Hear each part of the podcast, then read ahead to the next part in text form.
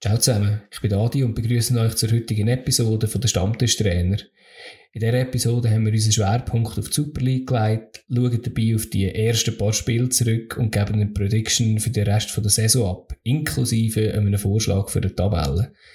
In unserem heutigen Ranking geht es um historische Stürmer und wir bewerten dabei Legenden. Eine fast 40-jährige Legende hat sich dabei eingeschlichen, obwohl sie eigentlich noch aktiv ist. Das hat natürlich zu reden gegeben. Zum Abschluss in unserem heißen Herdöpfel will der Fabio von uns wissen, ob wir auch finden, dass die Nations League am europäischen Fußball gut tut oder eben gerade nicht. Ich wünsche euch ganz viel Spaß.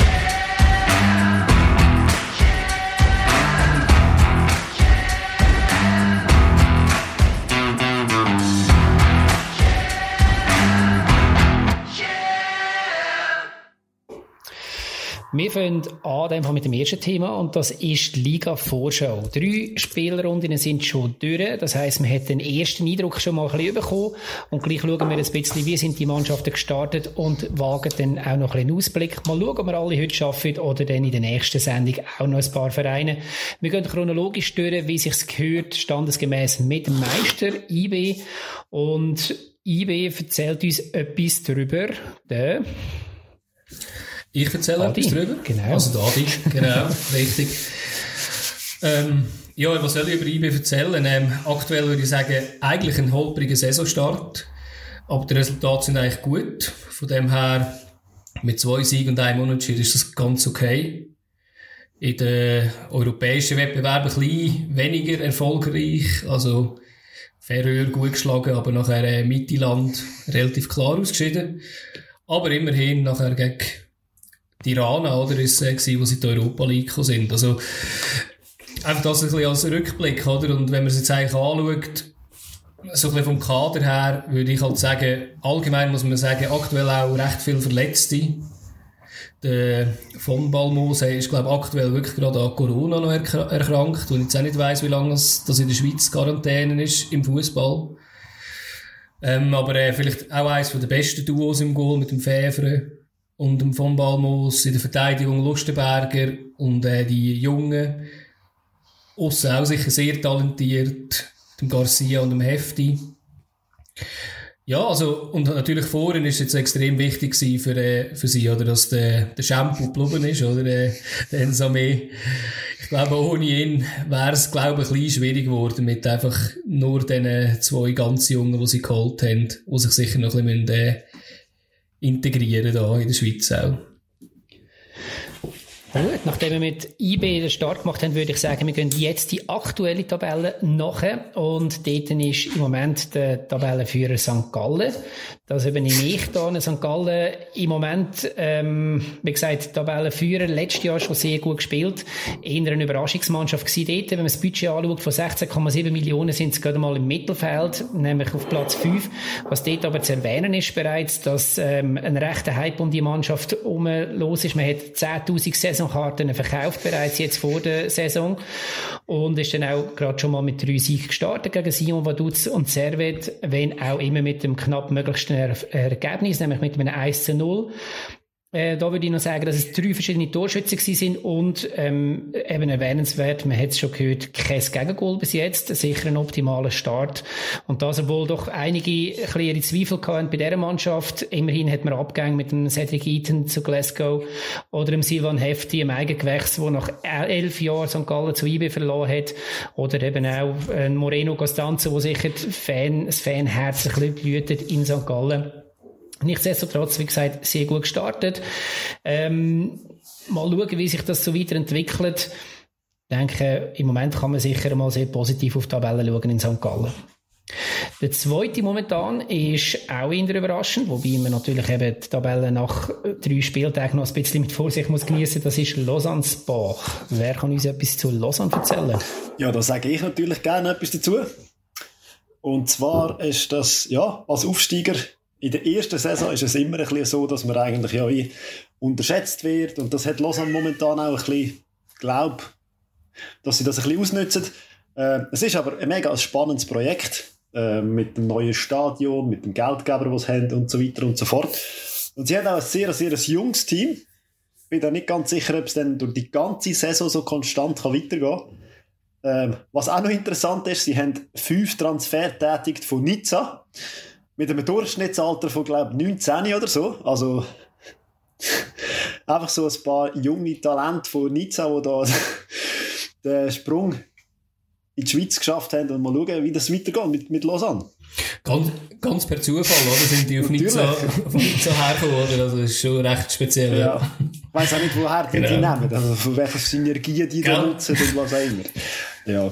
Ich glaube, es ist einfach ein uh, fauler Scout, der einfach ein Spiel gesehen hat von, der, von Nizza U23 und hat dann einfach gesagt, ja komm, die nehmen wir alle, oder? Und, äh, genau. Was man, auch, was, man was man auch noch muss sagen ist, sie haben ähm, eigentlich quasi, also spielen eigentlich quasi mit dem Aufstiegskader weiter.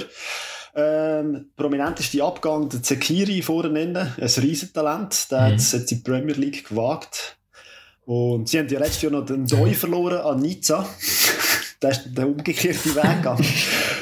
Äh, ja, also ich habe sie gesehen, wo sie gegen die FCL gespielt haben, haben müssen sagen, ja, ist jetzt nicht gerade so überzeugend gewesen, aber die anderen zwei Matches sind glaube relativ stark gut gewesen und stark gestartet. Also ja, bin gespannt, wie das noch weitergeht mit äh, Lausanne. Bis am Schluss. Absolut, ja. Absolut. Die nächste Mannschaft, die wir im Moment, eben IB haben wir schon gemacht, ähm, Platz 4 im Moment ist Lugano. Wer erzählt uns etwas über das Tessin? Ja, ich erzähle etwas darüber, ja. Ähm, ja, was soll ich sagen? Sie sind eigentlich so, so mittelmäßig gestartet. Äh, traurigerweise mit einem Sieg gegen FCL. Ähm, hat der FCL nicht können ausnutzen, dass sie äh, einen Mann mehr hatten. Wirklich so ein bisschen, äh, relativ lange in Überzahl gespielt haben. Aber äh, ja, es kann, kann passieren. Nachher gegen FCZ äh, das 2-2 irgendwie gerettet, wo sie, man muss sagen, in der 92. Minute noch einen Eckball gemacht. Und dann gegen Sio, das letzte Spiel, wo sie schon nach 30 Minuten Botani verloren haben, was sicher auch sehr heavy ist, das ist, äh, ja, dort noch ein 2-2 zu holen, ist sicher auch nicht einfach. Äh, ich habe kurz einmal äh, den Kader angeschaut, äh, ist sicher auch nicht einfach. Ein Goalie verletzt, der Baumann verletzt, ähm, der Ex-SCK-Goalie ist ja der jetzige Ersatz, also von Kriens. Dann, äh, ja, ich sage jetzt mal, die Verteidigung, die darf wirklich wenig passieren, würde ich sagen. Irgendwie hat man den Opa Maric noch hinten in, äh, ähm, wahrscheinlich der, äh, der Perla, der auch ganz okay ist. Aber, und der Osse mit dem Lavaschi, der einfach eine riesen Pferdelunge hat, der sicher gut ist. Und dann haben sie noch einen aus Valencia geholt, zwar aus der B-Mannschaft, der in den ersten Spielen ein bisschen ungestüm gewirkt hat. Aber so viel nebenzu ist dort nicht. Also, ist recht heavy. So im Mittelfeld Custodio, kennen wir natürlich in Luzern. Sabatini, Lovric. Lovric irgendwie ein Jahrhunderttalent in Österreich, was nicht so ganz geschafft hat, aber äh, ich glaube, er ist auch ein guter Spieler, solider Spieler. Und eben vorher Botani und Gernt, was sicher für eine Super League aus meiner Sicht eigentlich lenkt, aber auch dort wieder dahinter einfach nichts, weil wir aus meiner Sicht sinnloserweise irgendwie am letzten Spieltag, am letzten Transfertag noch den Holländer nach Partisan hat müssen auslehnen. Also ist für mich eigentlich ein, gutes Team, das relativ gut zusammengestellt ist, aber ich muss sagen, wirklich auf Kante, also dort, wenn einer sich, eine, zwei verletzt, das sehe ich wirklich schwarz. Wird sicher spannend. Ich bin auch sehr gespannt, was in Basel funktioniert. Wir haben dort äh, bis jetzt einen unentschieden Niederlage und einen Sieg. Fabio, was weißt du noch über den FCB zu berichten? Du bist ja gerade in Basel. Du schaffst ja extra darum in Basel, um uns immer die heißesten News vom Rhein zu bringen. Unser FCB-Korrespondent. Also, ich gehe auf Basel zum Fabio. Gut, ich lasse jetzt mal sein, jeden Spieler einzeln zu erwähnen, wie das der Adi vorher so schön gemacht hat. Äh, ich versuche es mal kurz. Du bist nur schlecht im Zellen, oder? kurz und knackig. Nein, also. Kader. mit dem Zuzug von Kasami, der heute noch offiziell geworden ist, von mir aus gesehen die beste Offensive von der Liga. Wenn dann die ersten elf auf dem Platz stehen, würde ich sagen, ja, kann man sich definitiv mit IB messen. Ich weiss nicht, ob es sogar Spürli mehr Qualität vorhanden ist. Jetzt mit den neuen, mit den neuen Spielern, die ja dann auch wieder zurückgekommen sind, also die ja gegangen worden sind und dann wieder zurückgekommen sind. Äh, ja, das Umfeld zu Basel. Spannend, wie sich das entwickelt. Jetzt scheint ein bisschen, ein mehr Ruhe drin zu bekommen. Äh, das Forza mal arbeiten, mal schauen, was da dann rauskommt dabei. Ja, und auch was im Verein abgeht. Ist auf jeden Fall. Ja, mich würde es noch wundern, was äh, so ein bisschen zum Beispiel Kasami würde mir das wundern, weil also ich habe ihn sehr sympathisch gefunden, als er da bei, bei Luzern war. Letzte Saison trotzdem, glaube ich, irgendwie elf Goal geschossen für Sion, wo, wo nicht eine einfache Saison hatte. Er war eigentlich, also, der FC Sion letzte Saison. Und wenn, ja, er die Qualität, ja, wenn er die Qualität jetzt ins Spiel bringt vom FCB, dann mit den beiden Flügeln, die sie haben, und vorne innen mit dem Cabral, also... Ja, also Cabral ist eigentlich ein Wunder, oder? Und ist auch sicher gut für den FCB, dass der Blubber ist. Aber ist eigentlich schon fast unfair für die Schweizer Liga, muss man ehrlich sagen. Also, ist wirklich stark. Aber im Vergleich zu IB zum Beispiel, und das ist mir am Göppfinale extrem aufgefallen, also die erste Elf gegen die erste Elf von IB gegen FCB, habe ich das Gefühl, die sind sich relativ ähnlich. Was der, was der ja. Göppfinale entschieden hat, ist Bank. Da ist halt ja. die Frage, wenn es jetzt viel Ausfall gibt, Corona wieder irgendwie einen Streich spielt oder so, ob es der FCB, der FCB das mag auffangen, aber Sie haben immerhin keine Doppelbelastung, oder? Das ist ein extremer Vorteil, oder? Im Göpp sind noch dabei. Entschuldigung, keine Dreifachbelastung, ja. Aber ja, auf jeden Fall. Spannend, wie das weitergeht. Also du siehst Basel ja. doch eher weiter vorne dann am Schluss der Saison. Ja, und sie haben jetzt auch einen Steigerungslauf hinter sich, oder? Ich glaube, der erste Match verloren, dann unentschieden und dann gewonnen, oder? Ja, genau. Äh, nein, der erste war unentschieden, unentschieden gegen, gegen ah, Vaduz. Ja. Das zweite verloren und jetzt gewonnen gegen Luzern. Ja, und wir behalten es im Auge und gehen in die Romandie. Adi, du wirst sicher jetzt den Servet-Beitrag auf Französisch machen. Ja, ich glaube auch unsere, unsere Hörer haben mega Mühe damit, das Französisch zu verstehen, weil es so perfekt ist natürlich. Selbstverständlich. Unterlade ich das natürlich, ja. Ähm, ja, also eben Servet hat ja angefangen, bevor es die Liga angefangen hat, mit der Europa League Quali. Es war eigentlich noch knapp gewesen gegen, ähm, gegen Vierte aus der, äh, gegen Sechste aus der französischen Liga, muss man irgendwie halt schon sagen, gegen, äh, Crème ist es ja, genau, ja. Ähm, ist knapp gewesen. Ähm, wenn ich aber das Kader anschaue, glaube ich, ist das wahrscheinlich auch nicht ihre Ambition gewesen, weil auch das relativ, äh, relativ dünnes Kader. Guter Goalie, würde ich sagen, mit dem, mit dem Frick im Goal. Ähm, da habe ich die Spiele, die ich gesehen habe von ihnen, der Aria Mendy, offensive Außenverteidiger von Los, der gekommen ist, hat einen recht guten Eindruck gemacht im ersten Spiel gegen Lausanne irgendwie ein auch ein bisschen ungestüm, aber äh, ist schon ganz, wirklich sehr offensiv und sieht wirklich gut aus. Also ich glaube, der kann gut werden in der Schweizer Liga. Äh, Sotti auch auf dieser Seite, also als Captain, also sich zwei gute Außenverteidiger. Mittelfeld finde ich eigentlich auch relativ stark. Stefanovic sicher ein bisschen dort rausragt. Und dann haben sie noch einen geholt, ähm, aus, aus Frankreich, der Theo Valls vorher noch nie gehört, aber er hat dort eigentlich als Stammspieler äh, gespielt gehabt. Und ich glaube, der könnte eigentlich noch relativ gut, also es kann sicher gut länger für die Schweizer Liga.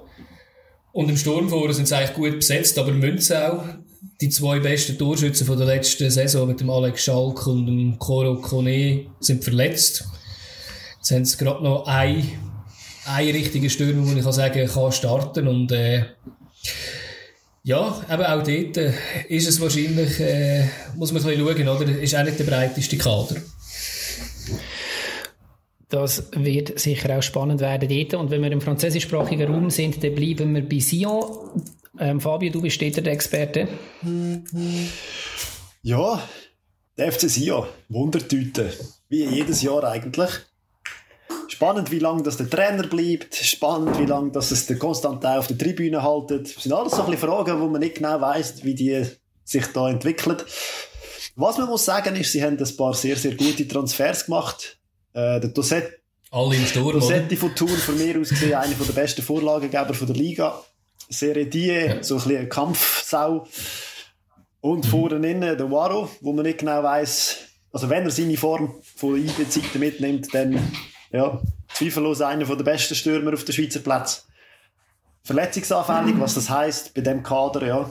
Also der Rest vom Kader ist jetzt nicht so wahnsinnig spektakulär, finde ich, aber äh, Ja, ich finde es aber schon noch krass, wenn du es anschaust, wirklich so ein bisschen Verteilung von den Spielern, oder? Also, mich denkt es einfach im Sturm vor, ist einfach ein, ein riesen Überangebot rum. Und in der Innenverteidigung, also ich würde wahrscheinlich wirklich den Trainer dort stellen. Ich glaube, äh, wäre immer noch der Beste, oder? Ja. Er wird einfach Spektakel in, in Wallis.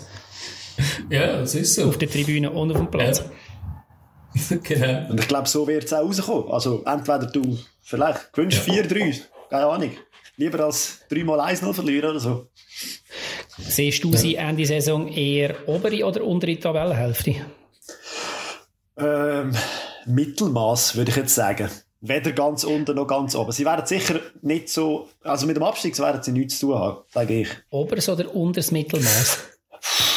Das sind Fragen. ich glaube, ich, ich kann nicht einmal den CC himself beantworten. okay. Also für ihn, ja, Meister, Meister sehr wahrscheinlich, aber für das ist es doch, könnte, könnte knapp werden, könnte knapp werden. Schauen wir mal. Dann habe ich den FC Luzern, eine mir komplett unbekannte Mannschaft, wenn ich mich jetzt mal ein bisschen reingeschafft habe. Ähm, zu Luzern muss man sagen, dass da ein riesiger Umbruch stattfindet. Das ist eigentlich so die ganze Offensivabteilung ist gegangen oder gegangen worden mit dem Reider Mattos, wo nicht weiter verlängert worden ist, Darian Males, ähm, wo nach Inter gegangen ist und dort einiges an Geld reingespielt hat. Dann hat man einigermaßen Mühe gehabt mit Blessing Lecce und Francesco Maggiotta, wo beide gegangen sind und man, glaube auf beiden Seiten nicht so unglücklich ist, dass die ähm, Figuren jetzt weg sind. Idris Wotza, wo in die Türkei gewechselt hat, ähm, oder Kakabatze nach Teneriffa und so weiter und so fort. Es gibt noch einige mehr.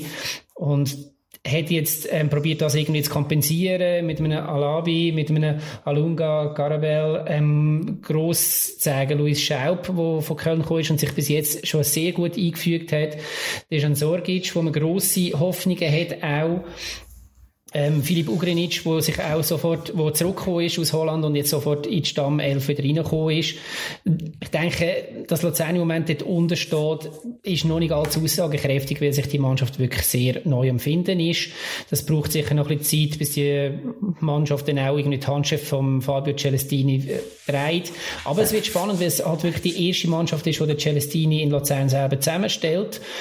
Ich sehe die Tendenz da definitiv steigend, aber es ist natürlich immer ein Risiko, wenn man so, so einen grossen Umbruch hat. Und sie schießen jeden Match ein Goal. Und ich würde sogar wetten, dass sie im nächsten Match auch ein Goal schießen. Und es wäre nämlich dann das erste Gegengoal für den FC St. Gallen in dieser Saison. Ich habe sogar einen Wetteinsatz. Ich, hätte sogar einen Wetteinsatz. Ich könnte sagen, ich mache die nächste, nächste Podcast auf Ostschweizer Dialekt, wenn sie es nicht schaffen, das Goal zu schießen. Das ich weiß nicht, ob wir dann dabei sind, aber äh, ja. also, was ich vielleicht ja, also, schnell find, sagen ähm, ja. was, was ich finde, ist immer ein bisschen unterschätzt, ist, dass äh, Luzern sehr stark auf der Goalie-Position ist. Da hat man im letzten Jahr ja. mit ähm, Müller einen geholt, der dort äh, nach langem wieder mal wirklich Stabilität reingebracht hat. Und ich denke, das könnte so auf die Länge von der, von der Saison auch noch eine Stärke werden. Im Moment hat man noch recht Mühe auf der Aussen in der Verteidigung hinten ähm, ja, das wird sich zeigen, ob sich das irgendwo so ein bisschen stabilisiert. Aber ähm, ja, es ist ein spannendes Projekt, was da in Luzern kommt. Sehr jung, die Mannschaft auch, muss man auch noch sagen. Aber da hat man jetzt heute einen geholt, tschechischer Nationalspieler. Genau. Ex-Nationalspieler. Ex Aber ja, das ist auch wieder etwas, finde ich, recht cool. Oder? Ich meine, man hat etwas adressiert und gesagt, schau, auf die Außenverteidigerpositionen brauchen wir noch jemanden holt dann auch jemand, früher war es irgendwie so, gewesen, ja, in der Innenverteidigung brauchen wir etwas und dann haben wir neue Mittelstürmer gehabt. Äh, Finde ich jetzt schon, äh, ist wieder ein bisschen ein Plan dahinter. Und das, was du vorher gesagt hast, alle mit dem Goalie, ich weiß nicht, wie ihr das seht. Ich habe wahrscheinlich wirklich halt auch die Luzern Brüllen an, aber äh, man muss schon sagen, also ein besserer Goalie in der Schweiz. Ähm, ja, also man kann darüber streiten. Ich würde sagen, also in der Top 3 ist er eigentlich, würde ich jetzt von den aktuellen Goalies, die wir haben. Ich habe da etwas, ich habe etwas für ja. dich, du Zahlenfanatiker. Er ist, glaube ich, der zweitbeste Goalie, was den Transfermarktwert angeht. Und von Balmos ist noch ein bisschen besser. Ja gut, der, der, der, sagt, der sagt halt einfach relativ wenig aus, aber ja, ja, also, ja aber, also, ich, aber glaube, es ist immerhin Ich glaube, da gibt es sicher unterschiedliche Meinungen bei unseren Hörern. Und gibt es irgendeinen mhm. Ort, wo wir uns dann kann die Meinung sagen, wenn man da anderer Meinung ist? Oder wie ist das noch am Aufbauen? Nein, da kann man natürlich, also über äh, welchen Kanal? Gibt über mehrere Kanäle gibt es natürlich die Möglichkeit. Also, Einerseits ist ähm, auf ähm, stammtischtrainer.ch werden auch immer die neuesten Episoden aufgeladen. Man kann es dort dazu kommentieren. Oder man kann unter äh, hey.stammtischtrainer.ch etwas schreiben. Oder auch auf dem Social Media Account, zum Beispiel auf äh, Instagram, findet man uns unter Stammtischtrainer. Das ist ja Wahnsinn. Auch dort wäre ja, ist ja Wahnsinn, eigentlich, eigentlich überall. Man kommt eigentlich gar nicht an uns vorbei, oder? aber, aber kein Wutbürger, bitte. Ja, vielleicht braucht es das. Vielleicht braucht es das. Wir haben auch Leute in der Zeitung, die in Luzern schreiben, die so sind. Oder? Also von dem her, vielleicht braucht es es. Nein, also, ja, ich bin sicher sehr äh, gespannt, ob da etwas reinkommt. Äh, wir freuen uns auf jeden Kommentar, ja. Ja, sicher. Definitiv. Ja. Und damit gehen wir in die, in die Keller, in die Tiefen von dieser aktuellen, noch sehr wenig aussagekräftigen Saison und es wird international, Freunde. Ähm, wir haben einen Aufsteiger und das ist nicht weniger als der 47-fache liechtensteinische Göpsieger. Das muss man auch zuerst einmal wow. können bieten. Das kann, glaube ich, sonst niemand, nicht einmal der FC Sion. Ähm, Aufsteiger, äh, wieder aufgestiegen nach dem Abstieg 2017 und äh, ja, es gibt viele Leute, die nicht das Freude haben daran. Ich denke allerdings, wenn man jetzt sieht, dass sie in der zweiten Liga durchaus sich auch unter anderem gegen GC durchgesetzt haben, in der Barrage nachher Thun nicht können schlagen, dann ist das sicher verdient und man kann gespannt sein, was halt immer schwierig ist im Ländle, ist die Zuschauersituation. Jetzt in dieser Saison, bis jetzt mit Corona zum Glück nicht so das Thema, aber man hat letztes Jahr ähm, häufig nicht einmal 1000 Zuschauer im Stadion. Ähm, Haben Sie jetzt eigentlich mehr als letztes Jahr? Ja, also ich weiß nicht, wie viel das reingelassen werden in Vaduz, aber es sind 1500 ja. Saisonkarten verkauft worden, was eben unter diesen Verhältnissen eigentlich schon relativ viel ist. Wird aber, wenn es irgendwann wieder erlaubt hätte, sein, wahrscheinlich gleich in den Auswärtsstadien eher wenig ähm, rot und weiß sein. Einmal aus, aus dem Ländle. Ähm, nichtsdestotrotz kann sich natürlich alles noch entwickeln und vielleicht auch ein bisschen besser. Und man muss auch immer sagen, in der Challenge League gibt es auch noch andere Vereine, die nicht allzu viele Zuschauer haben. Ähm, mit einem Budget von 6,8 Millionen hat man nicht nur wenig Zuschauer, sondern auch sehr wenig Geld und man versucht, hier möglichst aus der Region ein bisschen Spieler aufzubauen. Man hat jetzt zum Beispiel auch wieder also Juniorenspieler aus Vaduz aufgenommen. Ähm, wenn man Stars in der Mannschaft sucht, dann ist es wahrscheinlich am ehesten auf der Trainerbank zu suchen mit dem Marco Frick, der damals in seiner Aktivkarriere in der Schweiz und in Italien an verschiedenen Orten gespielt hat in der Mannschaft jetzt, und jetzt sage ich sicher den, den Namen falsch, Nikolai Milinkianau. Kann das jemand von euch besser sagen? Ich, ist angeschlossen. Okay, ähm, ich entschuldige mich bei allen Liechtensteiner und Moldawier, weil von dort kommt er nämlich, er hat in dieser Saison ist er schon mal gestartet mit einem Goal und einer Vorlage, das ist nicht schlecht, die drei Goal. Ähm, und das Ganze bei, bei dem Sensationsunentschieden gegen Basel ähm, wer mich auch recht gut dunkt jetzt bisher, was ich so gesehen habe, ist ähm, auf der Goalie-Position der Büchel. Hat auch viele Gelegenheiten, mhm. kann sich aus, auszeichnen, aber zum Beispiel gerade gegen IW, IB ein paar sensationelle Paraden gehabt. Und sie Im haben im Mittelfeld noch einen mit einer Glatze, der ist ja sensationell. Cicek oder so. Ja. Tunahan, Cicek. Mhm. Ostschweizer. Richtig. Stimmt, genau. Ähm, ich denke, das ist vor allem eine Kämpfertruppe. Ihre Chancen sehe ich jetzt persönlich vor allem so ein bisschen dort drinnen, wie Thun der, im letzten Jahr ist das ein blödes Beispiel, weil sie dann auch abgestiegen sind, aber wo nochmal so eine Aufholjagd dann nachher reingelegt hat, in dem Sinn, dass sie halt wissen, dass sie dort unten sind. Das heisst, bei ihnen ist vom ersten Spiel an ist das Abstiegskampf pur und bei ihnen wird nie irgendwo über falsche Eitelkeiten ähm, wird man eine andere Mannschaft unterschätzen oder irgendwo falsche Spiel, äh, wenig weniger motiviert in ein Spiel hineingehen.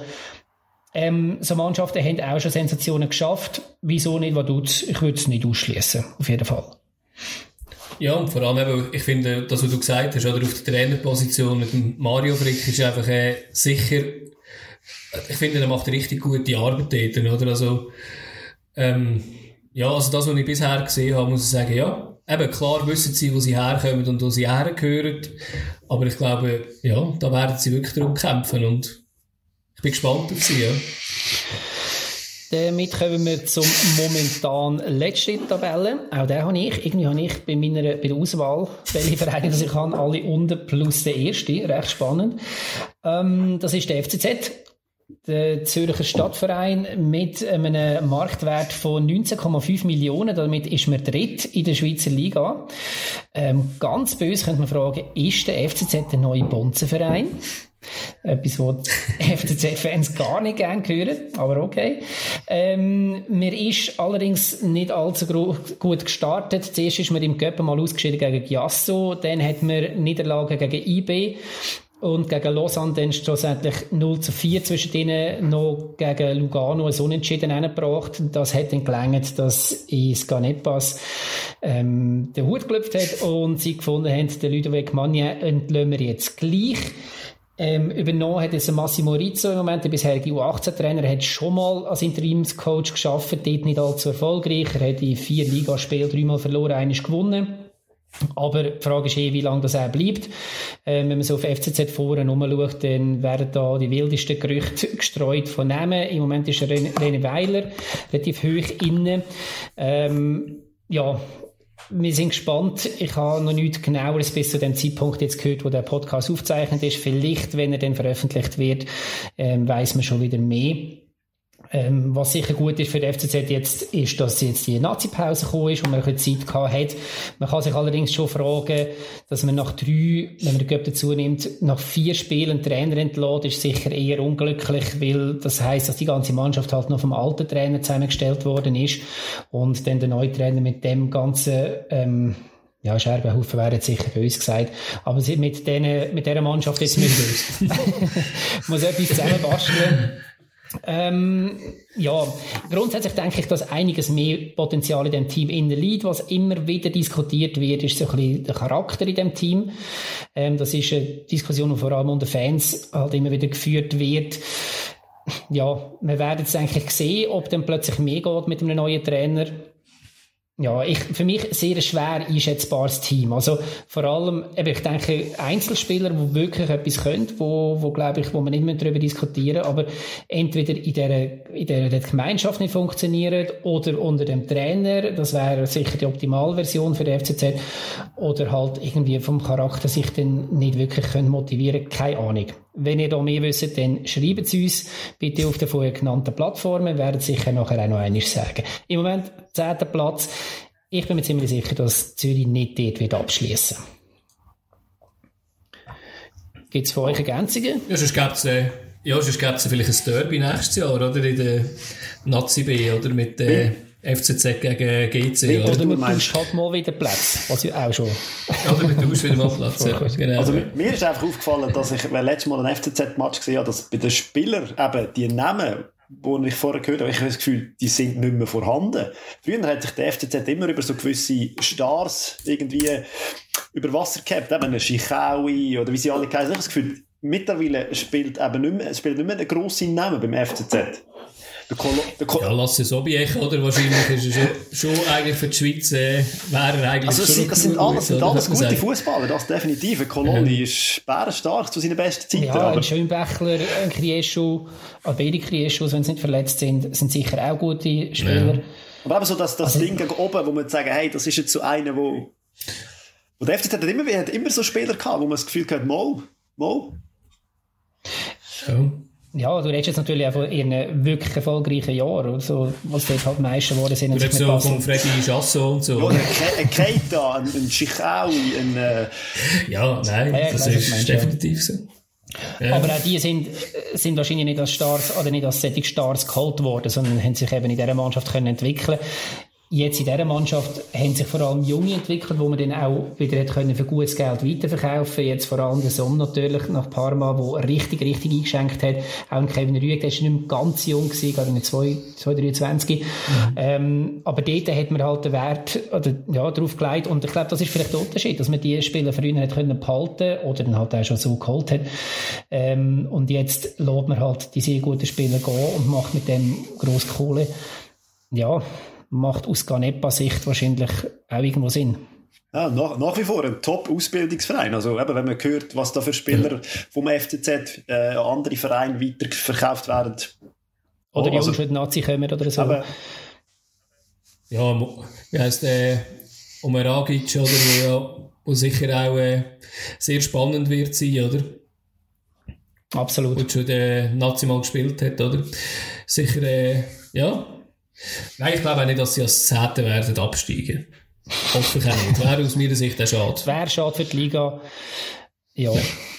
Vor allem, wenn wir dann mal wieder Auswärtsfans können haben und sie halt doch Sektoren erfüllen in der Schweiz und für Stimmung sorgen.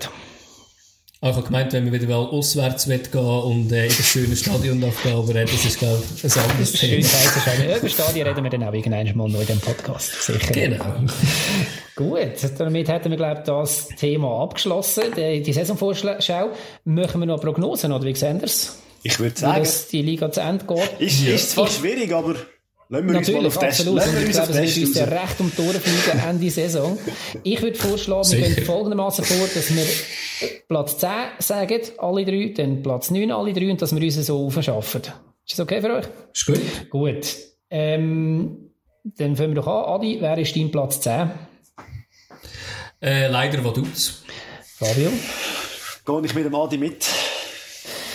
Ja, ich, täusche, ich würde mich sehr gerne täuschen, einfach so ein bisschen Sympathie für den Kleinen, aber ich sehe im Moment einfach rein Fakten, wenn ich da die Mannschaften anschaue, auch Vaduz an letzter Stelle. Ähm, Mega langweilig, das denke ja, ich glaube, jetzt wird es schon ein bisschen spannender auf dem Platz 9. Oh nein. Wer schafft es in die Barrage? Ähm, vor dem Radio angefangen, dem von Fabio jetzt. Ähm, ich habe auf dem 9. Platz den FCL aus dem Süden, der FC Lugano. Eben, wie gesagt, also sie machen zwar immer wieder äh, gute, konstante Arbeit in Lugano, aber ähm, momentan, ich glaube einfach, die Konkurrenz ist momentan einfach zu gut. Okay, den Lugano habe ich ein bisschen am anderen Platz, aber ich verrate es jetzt mal noch nicht. Adi?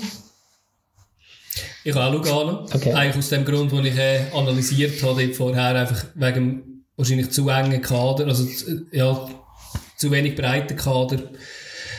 Kann man manchmal vorstellen, aktuell sieht man an vielen Orten, dass Verletzungen auftreten wegen der zu kurzen Pause, die man gehabt hat. Ja, glaube ich, ist heikel. Ich habe auf dem 9. Platz Sion. Einfach aufgrund der Tendenzen den letzten Jahren. Sie haben eine starke Mannschaft, aber sie, sie verbuttern es immer wieder mit irgendwelchen anderen Geschichten rundherum.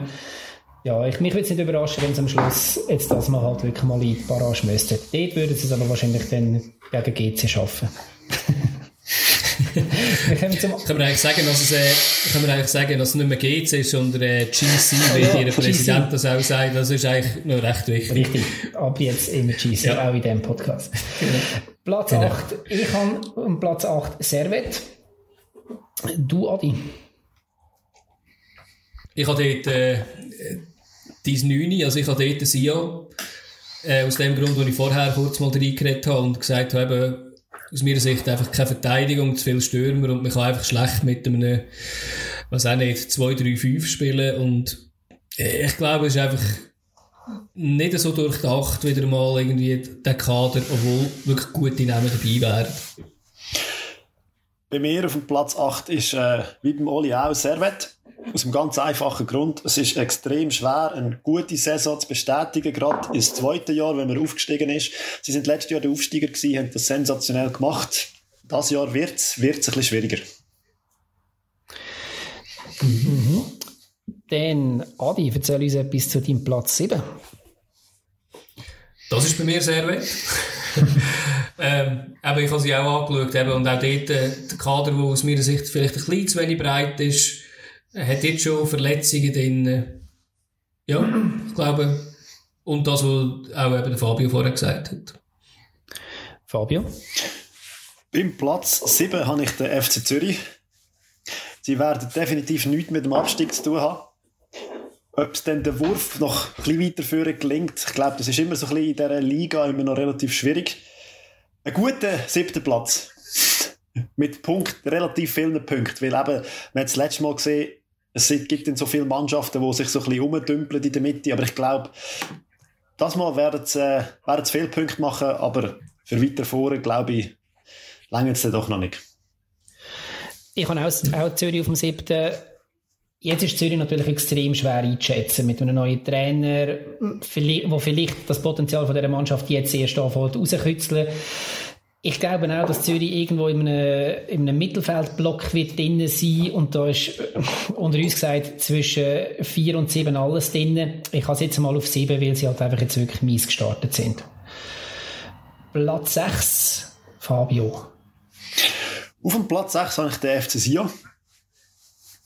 Ähm, die Kombination momentan von älteren, qualitativ guten Fußballern, wo die Jungen, die dort im Wallis doch vorhanden sind, führen, finde ich eine relativ spannende Kombination. Und ich glaube, dass der FC Sion eine gute Saison wird spielen. Von dem her gesehen Platz 6. Adi? Ja, mein Platz 6 ist euer Platz 7, wieder äh, der FCZ. Eben haben wir vorher auch wahrscheinlich schon alles dazu gesagt. Mhm. Ich bin beim Platz 6 bei Lausanne. Interessante Mannschaft. Ähm, Wäre sicher auch ein Erfolg für Lausanne jetzt nach dem Aufstieg. Ich sehe sie dort irgendwo in dem Mittelfeldpäckchen, ja, aber noch knapp irgendwo in der unteren Hälfte.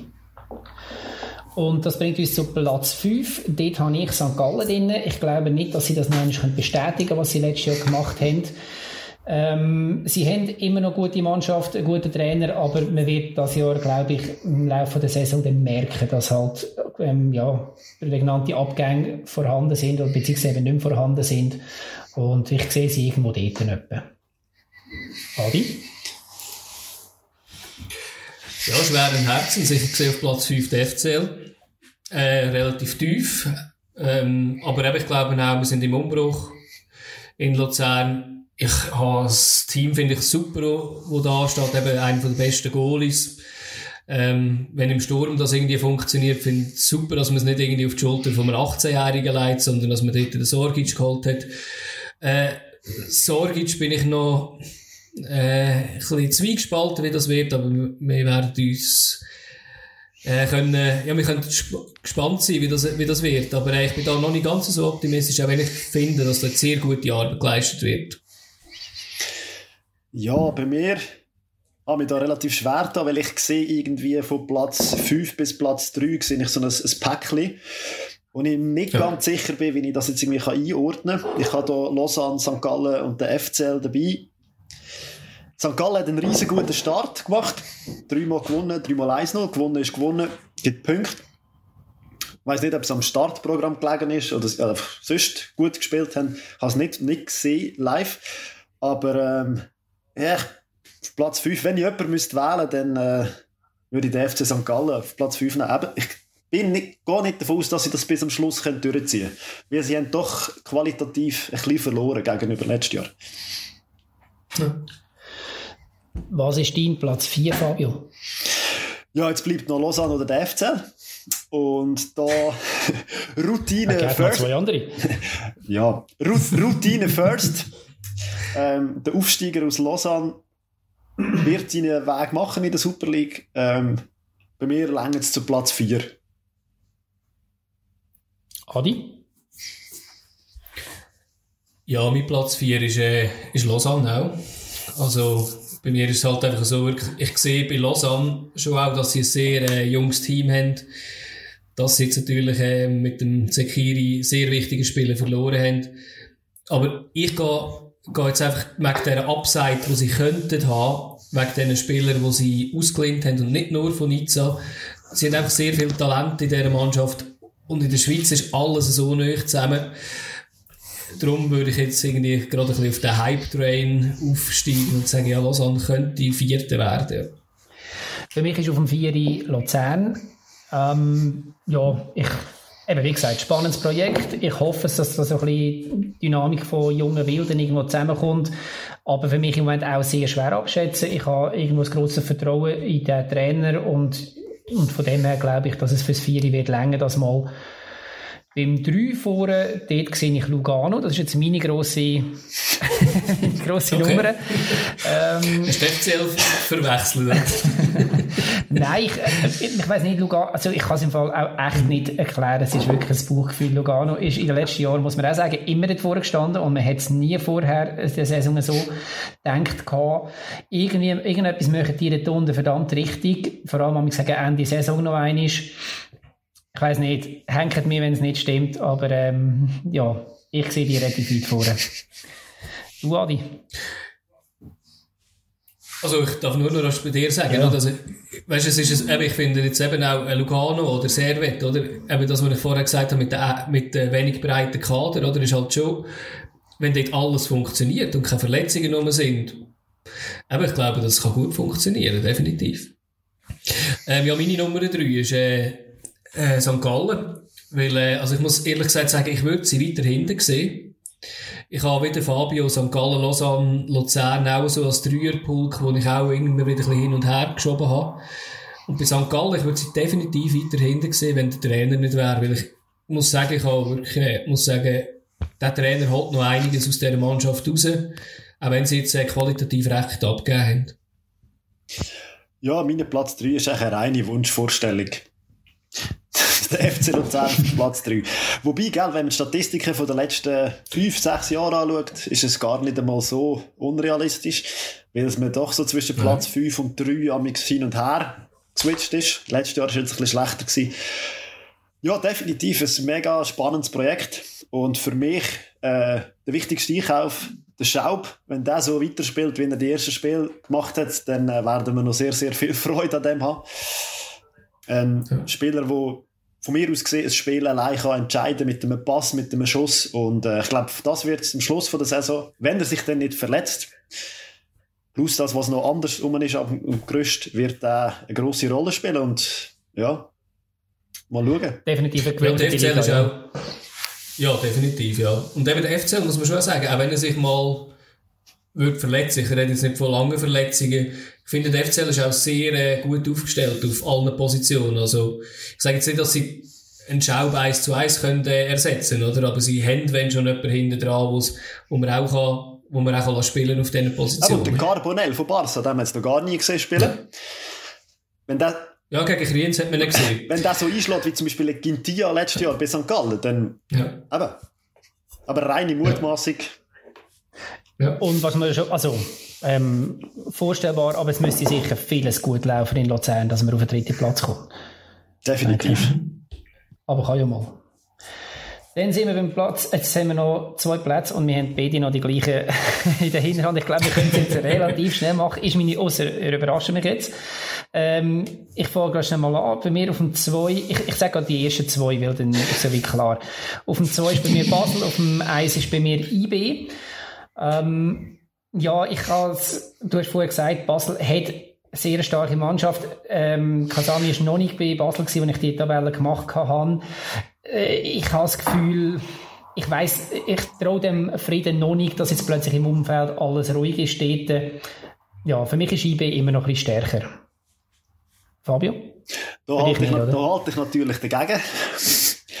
Nein, ähm, von mir aus gesehen ist es, wird es ein Kopf-an-Kopf-Rennen zwischen diesen zwei Mannschaften geben. Und also ich muss ganz ehrlich sagen, die letzten zwei Spiele von der letzten Saison plus jetzt die ersten Spiele von dieser Saison von IB gesehen und muss sagen, hat mich nicht überzeugt bis jetzt. Noch nicht meisterlich, überhaupt nicht. Und das ist richtig, ja.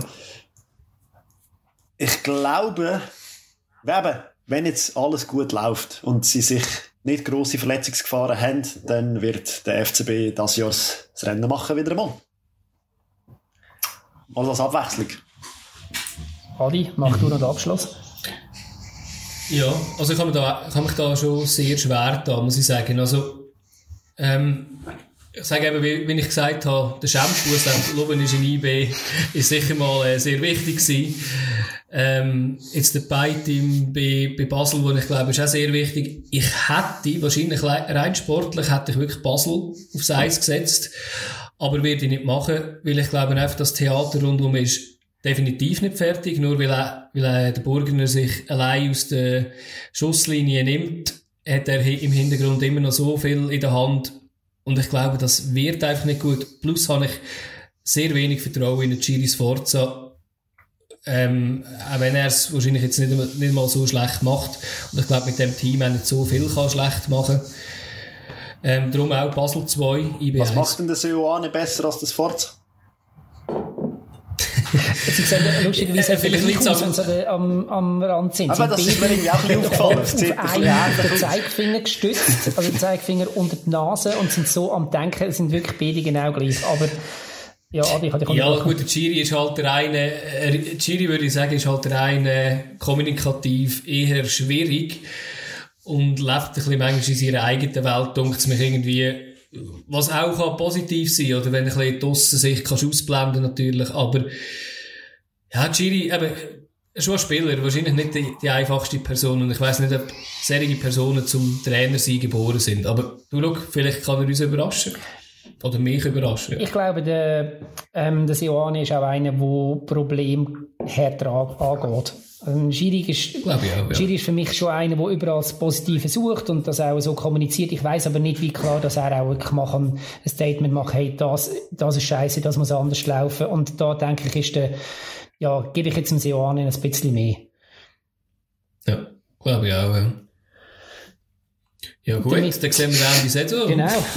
Und wir haben massiv überzogen bei diesem Thema. Natürlich. wir reden einfach so gerne über Fußball. Das ist ja unser Problem. Kommen wir aber zum nächsten Block. Gut.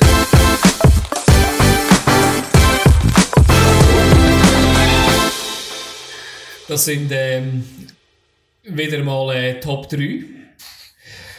Und ähm, das Mal sind es äh, die historischen Stürmer, also Stürmer, wo, wo vielleicht in unserer Kindheit, wo wir irgendwie noch erlebt haben, wo einfach für uns äh, Legenden sind, wo, äh, wo wir sehr gerne gesehen haben, Goal schießen.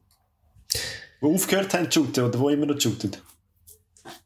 Es wäre gut, wenn sie eigentlich schon aufgehört hätten zu shooten. Okay.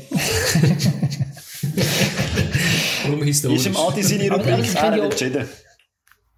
Ja, ich habe, glaube ich, einen denen, der immer noch spielt. Aber ist ja gleich. Aber er hat seine historischen Daten schon in der Vergangenheit verbracht.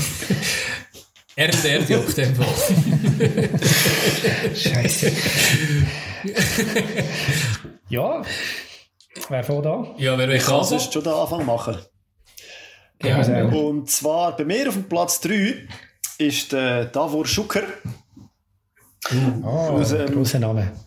Von, von, mir, von mir aus gesehen, der Spieler, der das kleine Land Kroatien so ein bisschen geprägt hat, zu, zu seiner erfolgreichsten Zeit, wobei die erfolgreichste Zeit, die geht ja bis heute, die dauert ja weiter. Äh, was dort geleistet mhm. wird im Nationalteam, sensationell.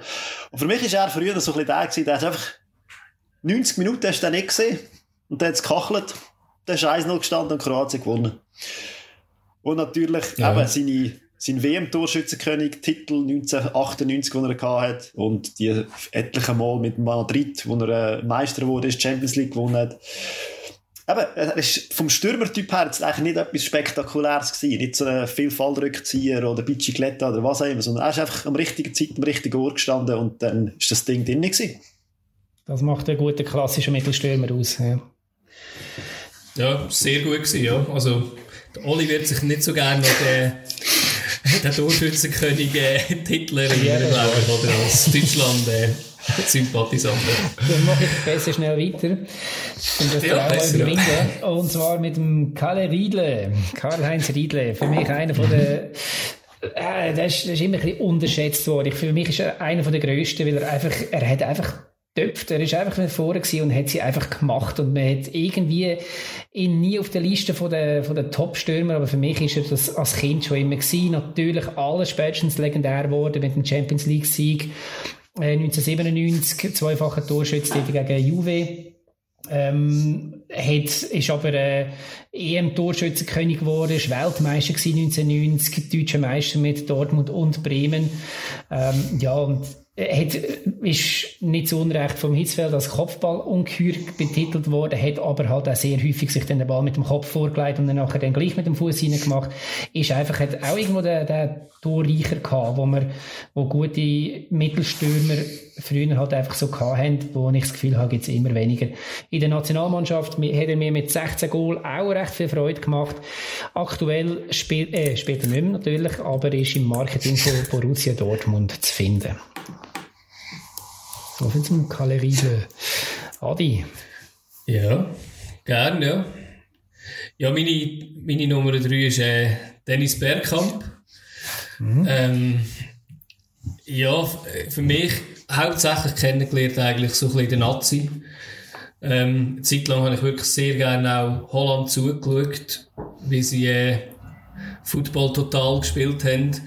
Und äh, dort ist Dennis Bergkamp halt einfach wirklich einer gewesen, wo ich sehr gerne zugeschaut habe, technisch sehr beschlagen.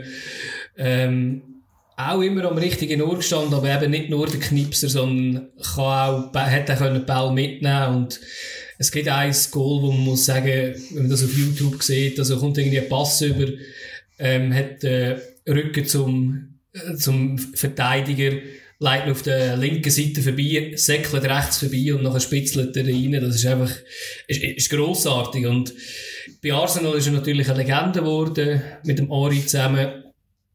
Und ähm, dort habe ich ihn halt auch immer ein bisschen verfolgt, wenn ich englischen Fußball geschaut habe. Und ich habe noch einen Fun Fact gefunden, den ich gar nicht, nicht mehr so im Kopf hatte, dass er im 94 hat er eine Flugangst bekommen, weil sie irgendwie einen Zwischenfall hatten. Und es ist dann wirklich so gewesen, er ist dann nicht mehr geflogen. Und wenn ein Spiel zu weit weg war, ist, ist er einfach nicht gegangen. Irgendwie in der heutigen Zeit fast nicht äh, vorstellbar, dass jetzt jemand halt irgendwie nicht irgendwie ein Europa League-Spiel geht spielen oder was auch immer. Aber das ist echt daheim geblieben. Darum fliegst du auch nicht, Fabio, oder? Genau, aus dem Grund. Ich fahre überall mit dem Gar her. Denke, Ihm hat es einfach erst angefangen, als er schon Star war. Ähm, du bist wegen dem wahrscheinlich nie zu einer grossen Fußballergröße geworden. An dem wird es an dem wird's gelegen genau an dem. Ah. ja, du. Ja, gut. Also, dann kommen wir zum Platz Nummer zwei. Und das ist bei mir ein sehr ein spezieller Stürmer. Einer, der in Südamerika geboren wurde, ist und es dann geschafft hat, über das beschauliche St. Gallen in die europäische Weltklasse mm. aufzusteigen. Das ist der Ivan Zamorano. Mhm. Von mir aus gesehen einfach vom Typ her recht ein spezieller Typ. Eben, er ist mit einem Liebli aufgelaufen mit 1 plus 8, weil das 9 schon besetzt war vom Ronaldo, hat er gesagt, dann nehme ich einfach das 18 und mache ein Plus in die Mitte. Und einfach so ein bisschen, so Sachen, wo ich mir dann überlege und so einfach so skurril finde und das ist auch irgendwie bei mir in, in Erinnerung geblieben. Klar, er hat natürlich auch extrem viel Goal geschossen, extrem viel Titel geholt. Und ja, eben, ich meine, er hat in der Schweiz die europäische Karriere hat er in der Schweiz angefangen. Das muss man sich einfach auch mal geben. Er ist ein Weltstar geworden. Mhm. Es gibt noch einen zweiten, der es dann ein bisschen ähnlich geschafft hat. Das ist Giovanni Elber. Aber äh, mhm. Zamorano hat von mir aus gesehen noch ein bisschen heftiger Karriere gemacht. Und das finde ich einfach, von dem her finde ich es einfach speziell, dass man das so Südamerika, Schweiz und dann Real Madrid, Inter, wo auch immer. Ja, also es war eindrücklich gewesen, sicher. Ich könnte mal müsste mal einen Kollegen von mir fragen, den, den Luki. Der könnte wahrscheinlich jetzt zwei Minuten lang schwärmen als äh, St. Gallen-Fan und äh, vielleicht kann er mal irgendwie seine, äh, sein Ivan Zamorano ja, seine Schwärmerei aufnehmen und uns das vielleicht zusenden. Ja, im Nachhinein finde ich es schade, dass ich dann nicht, dass ich dann ja. nicht gesehen habe live im Stadion, dass das wie noch ein bisschen, ein bisschen zu früh war. Ja. Aber eben, es sind so Sachen, wo man dann muss sagen, kann man später gerne einen Haufen darüber reden. Absolut. Definitiv, ja. Meine zweite, ja. meine Nummer zwei ist auch ein Spieler, der in der Schweiz gespielt hat. Und zwar ein Stürmer, den ich im Stadion vorher und nachher nie mehr so einen klassischen Mittelstürmer gesehen habe. Und zwar der legendäre Peter Alexandrov. Jawohl. 1992, 93 ist er mit Aarau Schweizer Meister geworden und das alleine ist ja schon ähm, sensationell. Das, also auch damals ja eine Sensation gewesen. Aarau Schweizer Meister hat, ähm, hat für Bulgarien gespielt, 27 Mal, auch dort fünfmal getroffen und hat aber die meisten Goal in der Liga hat er nicht etwa für Aarau gemacht, sondern das ist der 94 für Xamax und zwar 24 Stück. Hat ähm, über seine ganze Karriere eine Torquote von 0,5 Goal pro Spiel geschafft. Das ist ziemlich ein Safe-Wert. Ähm, mhm. Ja, hat außer für Aarau noch für äh, Levski Sofia, Xamax, ähm, Luzern, wie erwähnt, Aarau, Baden und schlussendlich Kickers Luzern noch gespielt, ganz am Schluss. ähm, das Karriereende 2002 bei Blue Stars Zürich. Heute ist er Stürmertrainer in Aarau und unvergessen mit seinem ähm, nicht Turban, hätte ich fast gesagt, mit seinem Stirnband. Zu Zeiten, wo, wo man noch Stirnbänder, hat man dort noch Stirnbänder getragen? Ich weiß nicht, aber er hat. Nasenpflaster und, und Stirnbänder. Entschuldigung? Nasenpflaster, ja, richtig, ja, genau, richtig. Also definitiv legendär für die Mannschaft, die er je gespielt hat. Und er ist tatsächlich in meiner Erinnerung ein Stürmer, der einen Bewegungsradius von einem Bierdeckel hat, dort vorne umeinander gestanden ist, aber halt wirklich einfach, also es, es gibt doch so Tiere, wo, wo irgendwie gefühlt eine Woche auf eine Beute wartet und dann zuschlägt, aber irgendwie sich einfach totstellen bis dahin und er ist so ein bisschen, vielleicht tue ich ihm jetzt Unrecht, aber so habe ich ihn als Kind erlebt, ist dort vorgestanden, hat eigentlich nichts gemacht und irgendwann ist der Ball aus der reinen Dummheit ihm auf die Füße getroffen und er hat einen knallhart reingehauen und das macht einen guten Stürmer aus, also Legendenstatus für mich definitiv. Definitiv, ja. Auf jeden Fall. Ja, meine Nummer 1 äh, ist äh, dreimal in Folge. Haben wir deine Nummer 2 äh, Entschuldigung. nein, nein, ich, war da schon ein bisschen euphorisch Meine Nummer 2 ist, äh, hat einen Hattrick gemacht, wenn es um einen Torschützenkönig gegangen ist. Das in der englischen Liga, in der obersten englischen Liga, muss ich sagen. Äh, von 94 bis 97 ist er der Torschützenkönig da gewesen ist mit 260 Goal in der ewigen Torschützenliste weit vor der Nummer 2, wo der Wayne Rooney ist, mit 206. Also, ähm, die Rede ist vom Alan Shearer. Er ist in der Zeit, wo ich, äh, eben ein bisschen angefangen habe, Fußball zu schauen, wirklich äh, ein bisschen das Grösste gewesen. Einfach wirklich auch ein klassischer Mittelstürmer. In nichts vielleicht ganz, ganz Weltklasse, aber einfach alles hat irgendwie ein bisschen Pass gehabt. Und in seinen 560 Spiele, die er gemacht hat, hat er irgendwie 310 Goal geschossen. Irgendwie auch für England hat er irgendwie nur 63 Spiele gemacht, aber dort auch gerade 30 Töpfe. Also ist einfach, ist einfach ein grossartiger Spieler gewesen und ist aus Newcastle gekommen. Und zum Ende von seiner Karriere hat er dann dort auch noch eine Karriere beendet. Ist dann sogar noch einmal überredet worden, zum eine Saison anhängen als so Spielertrainer, was heutzutage auch fast nicht mehr vorstellbar ist in der, in der ersten Liga, glaube ich. Ja, hat mich sehr, äh, ist für mich sehr eindrücklich gewesen, ihm zuzuschauen, wenn er da seine Goal gemacht hat. Ja gut, dann äh, kommen wir zum Platz Nummer 1. Und das ist für mich der, der beste Stürmer, es in den letzten 30, 40 Jahren, also seit ich Fußball verfolge, ist er wirklich der beste Stürmer gewesen. Er hat in einem Einmalsturm können spielen, in einem Zweimalsturm und sogar in einem Dreimalsturm und es ist einfach der Beste gewesen. Hat natürlich auch immer relativ bei guten Teams gespielt. Das kann natürlich auch noch ein bisschen helfen. Aber trotzdem, er hat äh, Kopfballgoal geschossen, links, rechts, Fallrückzieher. Es war eigentlich alles in seinem Palmares. Gewesen. Das Einzige, was man ihm muss vorwerfen muss, ist, dass frisurentechnisch manchmal ein bisschen daneben gelegen ist. Nein! Aber sonst ja. von mir aus gesehen, der Ronaldo, also der Brasilianer, eine Legende. Einfach eine Legende. Meine WM-Rekordtorschütz, ähm, etliche Meister, Champions League, was auch immer in Europa geholt und ja, aber außer das mit der Frisur kann man eigentlich nicht viel sagen, dass man in seiner fußballerischen Karriere falsch gemacht hat. Ja, also, ihr habt vielleicht von mir eine Reaktion gehört. Es wäre auch meins Eis gewesen. Ich würde dann nachher noch kurz rasch, äh, wechseln. Aber eben für mich, ich würde nur rasch, äh, auch ergänzen, aber für mich, ich habe eigentlich fast nur in der Nationalmannschaft wahrgenommen. Weil es hat mich Italien nicht so interessiert, ähm, zu der Zeit, wo es auch die Galaktische war. Hätte ich jetzt eher gesagt, ist er langsam ein bisschen auf dem absteigenden Ast gewesen. Aber äh, ja, also in der Nazi ist es einfach schon eindrücklich gewesen, was er geboten hat. Auch irgendwie so auch so 06, wo er überhaupt nicht aus meiner Sicht noch in Form war. Weiss ich noch im ersten Spiel, ich kann es leider nicht mehr sagen, gegen ein afrikanisches Land. Ich bin nicht sicher, ob es Kamerun war. Haben alle gesagt, da ah, schau jetzt mal der Dicke wieder dort im Sturm vor und er macht einfach irgendwie erst zwei Übersteiger und, äh, spielt einfach den Goalie aus, oder? Und er ist nicht mehr der schnellste gewesen, aber eben für mich auch das Beste, was ich jemals auf dem Feld gesehen habe. Neben dem Feld ist, kann man sich vielleicht auch noch ein bisschen darüber streiten. Also, wir, wir munkeln ja auch, dass er so viel verletzt war, weil er äh, Wachstumshormon bekommen hat, damals bei PSG, äh, nicht bei PSG, Entschuldigung, PSW, natürlich. Und ja, da, von dem ist er leider wirklich nicht befreit gewesen, von diesen Verletzungen. Ah, bei mir ja gesehen, eigentlich die logische Nummer 1, weil meine Nummer 2 ist ja. der Zamorano und wer dem Zamorano das 9 wegnimmt bei Inter, der ist eigentlich logischerweise echt der Beste.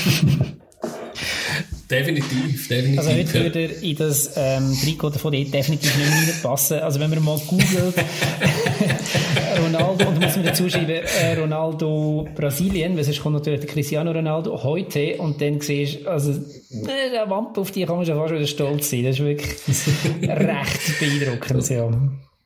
ja. Meine Nummer eins, ähm, ich fange an mit einem Zitat. Ich kam als König und gehe als Legende.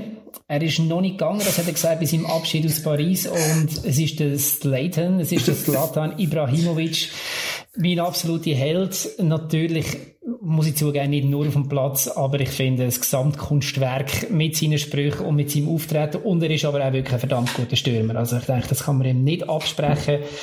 Ich habe mal rausgeschrieben, was er alles gewonnen hat und die Liste ist unendlich lang. Ich will sie jetzt nicht alles durch, aber er hat extrem viele Titel. Natürlich ähm, hast du auch immer bei Mannschaften gespielt. Nur schon, wenn du natürlich bei Paris ähm, spielst, dann holst du halt einfach neben der Meisterschaft auch noch den französischen Pokalsieger und den Liga-Pokalsieger und den Superpokalsieger. Das gibt es übrigens in Frankreich alles. Ähm, dann Titel in Holland, Titel in ähm, England, Titel in Spanien, ähm, der Supercup, der UEFA und der Europa, ähm, Europa League-Sieger. Ja, ähm, Jetzt im Moment bei. Alles. alles Weltmeister ist er nie geworden. Weltmeister ist er nie geworden. Das ist richtig, ja. ja. Ähm, ja. Im Moment bei Inter Mailand hat da letzte Saison auch nochmal elf Goal gemacht. AC Milan. Entschuldigung? Ah, sorry, das spielt bei AC Milan. AC Milan. Ist das noch wichtig? ja, richtig. Hat er nicht vorher bei Inter gespielt? Mal, mal. Gell? Ja. das hat auch nicht so, so für, für Freude gesorgt, glaube ich. Genau, darum habe ich mich dann geguckt. Ähm, ich beschließe das Kapitel da nochmal mit einem Spruch von ihm. Ähm, seine Aussage über den Pep Guardiola, auch legendär gewesen. Diesen Philosophen brauchen wir hier nicht. Der Zwerg und ich reichen. Mit Zwerg ist logischerweise Lionel Messi gewesen, gemeint gewesen. Und das wird nur noch toppt durch das, die, die Aussage auf die Frage von einem Reporter nach Kratzer in seinem Gesicht. Fragen Sie doch mal Ihre Frau. sehr schön, sehr schön. Ja, äh, dann komme ich zu meinem Eis. Ähm, eben wie gesagt, natürlich bei mir relativ klar Ronaldo. Ähm, ich habe jetzt eine sehr illustre Liste eigentlich, die ich da noch offen hätte, also wo ich äh, mir aufgeschrieben hätte, wenn ich etwas müsste, äh, wenn ich jemanden müsste ersetzen. Da hat es fast Mühe, mich dort äh, zu entscheiden von denen. Darum weiss ich nicht, ob ich einfach soll die Listen ablesen statt einfach einen auszuwählen. Ihr könnt entscheiden, ob das fair ist oder ob ich ähm, einen soll rauspicken. Also, du tust etwas vorbereiten für die Podcasts, Alex? Also ich habe eine Liste gemacht, ich habe nicht viel mehr als den Namen dazu und meine Erinnerung. Das ist, äh, das ist gerade alles, was ich habe. Ich, ich habe gemeint, das sind spontane Sachen da. Man merkt Ja, das ist natürlich, ja. Man merkt es, ja. Also wie seht ihr es? Wenn ihr eine Liste hören, wo ich von mir eine Shortlist oder wenn ihr äh, eine Person habt? Nein, ich habe die Liste. Liste ja. Gut. Äh, ich habe sie trotzdem ein bisschen gerankt gehabt. Ähm, ich habe auf dem 4 habe ich den Thierry Henry gehabt und natürlich in der Zeit bei, bei Arsenal legendär war und auch der Nazi sehr eindrücklich. Dann Batistuta, ja, habe ich natürlich auch noch dürfen miterleben zum Glück. Patrick Kluivert, wo neben äh, Bergkamp natürlich gespielt hat. Äh, Hakan Schükür. Ähm, dann äh, kommen zwei, die jetzt ein bisschen abfallen wahrscheinlich in dieser Liste zu den anderen.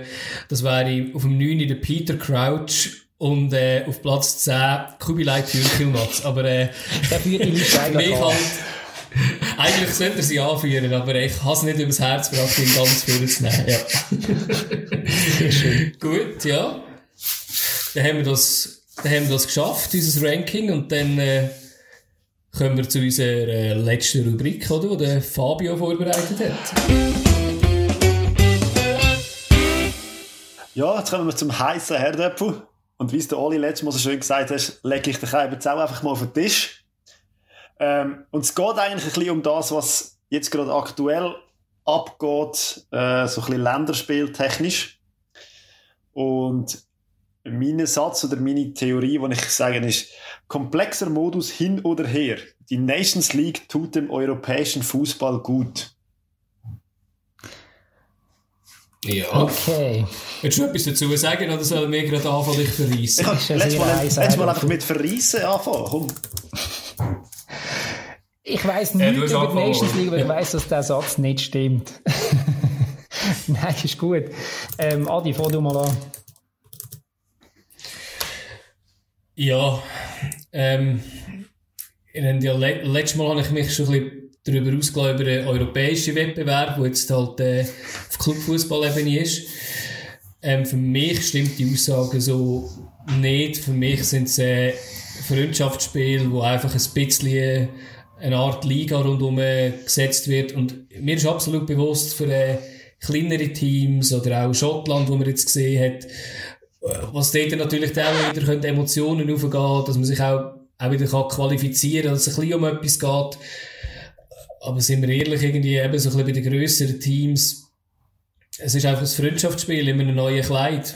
Und aktuell muss ich ganz ehrlich sagen, in der aktuellen Zeit mit Corona, mit fast keine Saisonpause, äh, ich, ich glaube, Ende von dem Jahr werden wir das schon noch ein bisschen merken, dass sich einige Spieler mehr werden verletzen. Kevin De Bruyne hat auch eine Aussage gemacht, er hat ein bisschen Angst vor der Verletzungssorgen, wo, wo vielleicht äh, auf uns können zukommen Ist jetzt aber halt einfach auf das Jahr aus, rausgemünzt, aber ich, ich persönlich sehe keinen Vorteil gegenüber von einem Freundschaftsspiel, ehrlich Also Es ist ja schon anstatt Freundschaftsspiel. Ja, das ist schon Die der würden heilige gleich Gedanke. stattfinden. Also, also das ist so eingeführt worden, aber letztendlich, also ich sehe es auch nicht wirklich, ich sehe nur schon, für mich macht nur schon der Termin nicht wirklich Sinn. Also ich meine, letztes Mal da knapp nach der WM, oder es ist ja eigentlich immer so angesetzt, dass es dann eigentlich knapp nach dem Turnier ist. Das heißt, man hat schon das Nationalmannschaftsturnier ähm, kurz auf Abend. Ähm, ich habe es ich has halt von der deutschen Seite her verfolgt dort. Man hätte mal man hätte mal ähm, Spiel gebraucht, um irgendwo eine neue Mannschaft aufzubauen, wo halt eben nicht in dem ganzen Wettkampf-Turniermodus innen sind. Und genau das kannst du eben nicht. Ich denke, du brauchst halt eben schon auch als Nationalmannschaft auch irgendwo Spiel, wo du mal kannst noch etwas ausprobieren. Und da hast du dann schon gerade wieder das Messer am Hals, weil es geht wieder um etwas. Und natürlich kann man immer sagen, ja, es ist ja nur die Nations League. Aber letztendlich ist es ja dann gleich irgendwo ein Gesichtsverlust. Also ich denke, vor allem für die grossen Mannschaften ist es wirklich mühsam. Und dann kommt das, was du vorher gesagt hast. Ich weiss nicht, man, man schafft es, eine EM abzusagen, aber eine Nations League muss man zwingend durchboxen. Sehe ich jetzt auch nicht. Ich sehe, eben, für mich ist es ganz ehrlich einfach ein kommerzieller Scheissdreck. Und durch das, dass wir dann ähm, eben den Modus eigentlich niemand checkt. Ich habe jetzt vorhin noch mal geschaut, vielleicht, vielleicht kannst du mir das sagen. Was passiert mit dem Sieger aus dem, ähm, aus, aus dem Siegerturnier? Mit sorry, dem Sieger aus dem. Siegerturnier selber. Ja, es gibt ja am Schluss es gibt ja, es gibt ja die vier A-Gruppensieger, die sich dann fürs Finalturnier qualifizieren. Was Genau. passiert jetzt mit denen am Schluss? Also eben, Also, es wo, gibt wo ja ist der das, Reiz? es gibt das Final Four Turnier, wo ich muss sagen, wo ich mit Abstand, also ich finde es von dem Modus jetzt, ich finde neben viel besser als die Freundschaftsspiele, die wir vorher hatten, finde ich das Final Four Turnier, das braucht es absolut eigentlich nicht. Weil Ja. das Fakt ist, der erste von der Gruppe kommt in ein Turnier und dort wird eigentlich ausgespielt, wer ja ein fixes EM-Ticket zur, äh, zur Verfügung bekommt. Und das macht bei den B, C und D-Ligen macht das extrem Sinn, weil dort spielen die Mannschaften gegeneinander, die ein bisschen ähnliche Qualitäten haben und am Schluss schafft es dann eine Mannschaft von denen, schafft es dann an die EM. Was ich noch schön finde, dass man nicht immer die gleichen an der EM dabei hat. Wobei man bei der EM ja auch kann diskutieren kann. Mittlerweile hat ja die EM, glaube ich, 150 Mannschaften Gefühlt, ja. in 37 Ländern, in 48 verschiedenen Stadien. Das ist der nächste Kritikpunkt. Aber ich finde einfach, f- anstatt diesen ewig leidigen Freundschaftsspielen, die es früher gab, wo genau jetzt auch zu dem Zeitpunkt stattfinden würden, finde ich jetzt die, die Nation League eigentlich wie äh, doch ein bisschen äh, qualitativ besser und höher. Weil man sich eben mit Mannschaften misst. Also die Schweiz hat immer Mühe gehabt, Testspiele zu organisieren gegen grosse Mannschaften, weil die natürlich auch wieder gegen grosse Mannschaften wollen testen. Und jetzt kommen wir ein bisschen in den Genuss von dem. Aber es sind kleineren Testspiel. gegeneinander. Ja, man, es ist, also ich muss es halt als das anschauen. Und für mich ist, ist es ein Testspiel. Es ist einfach ein Testspiel, wo es um etwas geht. Und man kann da extra... Das Problem ist halt das, was der, das Problem ist das halt, was der Oli vorher gesagt hat, oder? Ich meine, jetzt bei der Schweiz, oder? Ich bin gar nicht sicher, sind wir schon abgestiegen? EP-Liga, Nein. oder könnten wir es noch schaffen? Einfach, Okay. Ähm, aber der Punkt ist ein bisschen der, oder? ich meine, wir sind in der Schweiz, das ist wahrscheinlich nicht so schlimm, oder? Aber ich denke jetzt, wenn jetzt irgendwie Frankreich, ähm, Deutschland, Spanien dort unten steht, dann gäbe es wieder ein riesen äh, äh, Tamtam wahrscheinlich in diesen Ländern, könnte ich mir vorstellen. Aber wenn ähm, die so gut sind, wie sie meinen, dann steigen sie wieder auf. Ja gut, eben, du musst natürlich auch ein bisschen Breite vom Kader, eben, vielleicht äh, neuen Leuten ein bisschen die Chance geben, vielleicht auch in die Nazi zu kommen. Aber äh, du, eben, es ist die Frage, oder? Ich meine, wir sehen, wir weiss es ja noch nicht, wie sich das wird entwickeln. Und eben für mich ist halt die Frage, wie viel Sinn macht es, jemanden von B, C und D an der, an der Euro zu haben, weil ich muss ehrlich gesagt sagen, noch mehr Spiel, da noch mehr Spiel, eben am Schluss hast du wieder irgendwie sonst der internationale Wettbewerb, wo jetzt auch noch mehr Spiel bei Finalturnier macht, wie der Club-WM.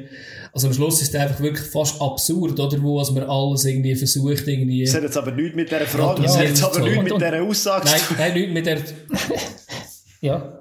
Nein, also für mich sind es einfach am Schluss auch also sind ja mehr, mehr ja. Spiele, oder? Also mit, äh, mit dem Finalturnier, oder? Und indem die EM grösser macht, ist es auch noch einmal, äh, also Termine sind immer dann, ist der, immer also dann, wenn sonst auch schon Testspieltermine ja. gewesen wären. Ausser das Finalturnier. Das ist zusätzlich.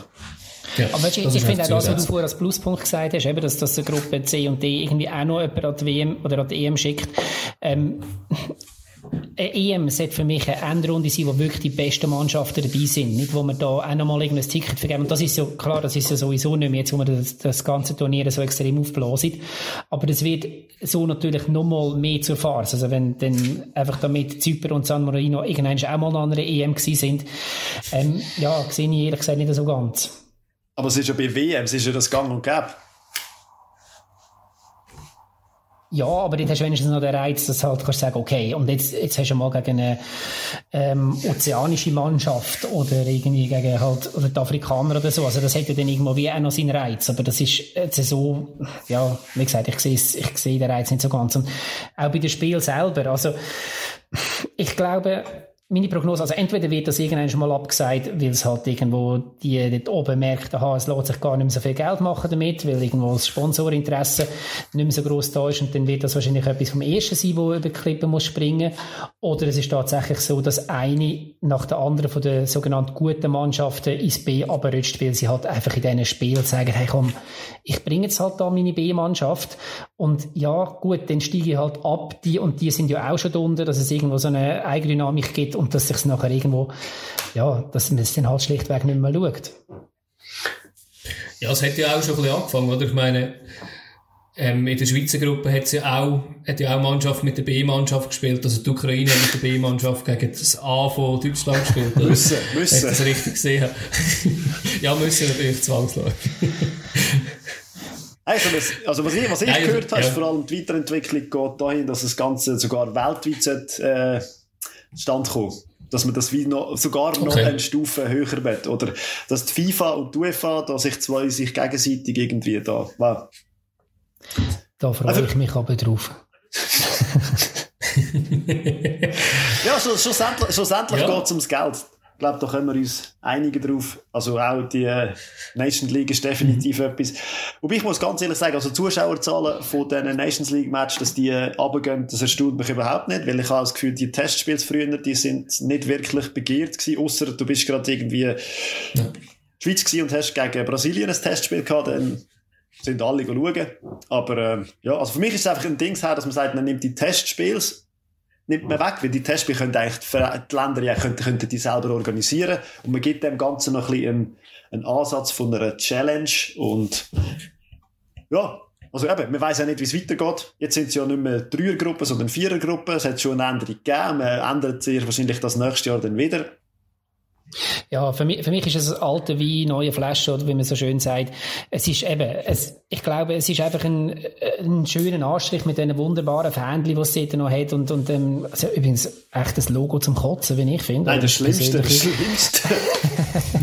ähm, aber ich glaube, und ich glaube, früher oder später werden die Leute dahinter kommen und wie du sagst, es, Jetzt in dieser Saison, oder in der letzten Saison, meine ich, hat es wahrscheinlich noch ein bisschen mehr Leute angezogen, weil man halt wirklich noch, also auch vor dem Fernsehen, wow, es ist Nations League. Und ich glaube, dass mehr und mehr Leute dann auch, ja, okay, es sind halt im Prinzip einfach Freundschaftsspiele. Aber, ja. Also, was ich das Wahnsinnigste daran gefunden habe letztes Jahr, ist so im Finalturnier, oder, wo irgendwie bis die Schweiz, glaube ich, im Finale gespielt hat, irgendwie sogar Reporter irgendwie nicht ganz sicher gewesen sind, wenn man jetzt da gewinnt, ob man jetzt qualifiziert ist für irgendetwas oder nicht. Aber wir müssen sagen, okay, ja, das... Es gibt Leute, die machen einen Podcast und die wissen es heute noch nicht.